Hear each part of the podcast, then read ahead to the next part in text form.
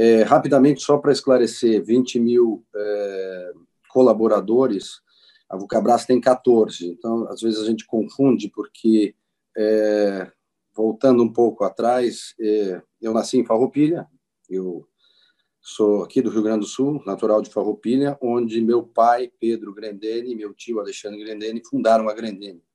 Então, eu nasci no meio do sapato.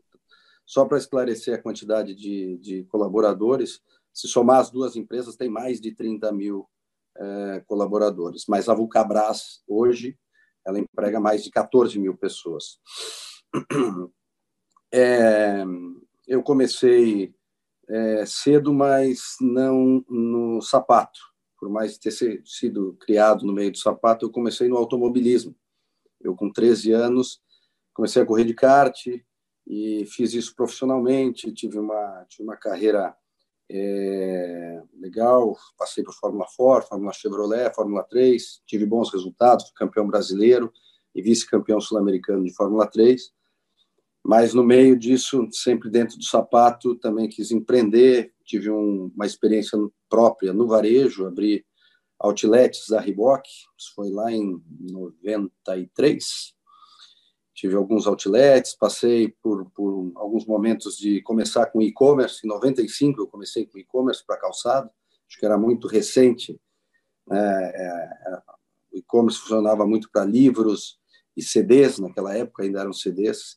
Então abandonei isso e aos 22 anos optei por parar o automobilismo e me dedicar mais aos negócios. Então incorporamos as lojas que eu tinha, naquela época seis lojas, a empresa Vulcabras, que não foi fundada pela gente, foi adquirida, a Vulcabras é de 1952, e ingressei na Vulcabras. É, comecei, então, ampliando as nossas lojas na Vulcabras, passei por um período de, de marketing no produto, e teve várias situações interessantes, inclusive algumas de crise.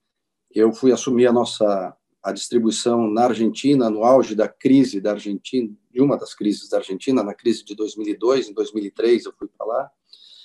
É, e hoje eu sou o CEO da, da Vulcabras. Né? A Vulcabras hoje é, é, a soma de duas empresas. A Vulcabras, é, em 2007, adquire a Azaleia e se torna Vulcabras Azaleia. Então, desde, desde 2007, nós temos hum, dentro da Vulcabras também a Zaleia. Rapidamente, para conhecer um pouco da, da empresa, é, a Vulcabras sempre foi uma empresa gestora de marcas, né, principalmente de marcas esportivas internacionais. É, passou pela Vulcabras diversas marcas como Adidas, Puma, Reebok. Atualmente nós temos a Under Armour dentro do nosso portfólio. E como eu falei, em 2007 houve a oportunidade da Vulcabras adquirir a Azaleia. Fazia muito sentido, porque a Vulcabras não tinha marcas esportivas ou femininas que sejam próprias. Nesse momento, a gente adquire a Azaleia, cresce a empresa e começa a ficar dono de marcas próprias. Começamos a desenvolver as nossas marcas próprias, que hoje são a própria Azaleia, que é a marca feminina, e a Olímpicos, que é a marca líder de mercado no Brasil, com maior número de pares vendidos. Passamos por reestruturações grandes, passamos por uma crise muito grande em 2012.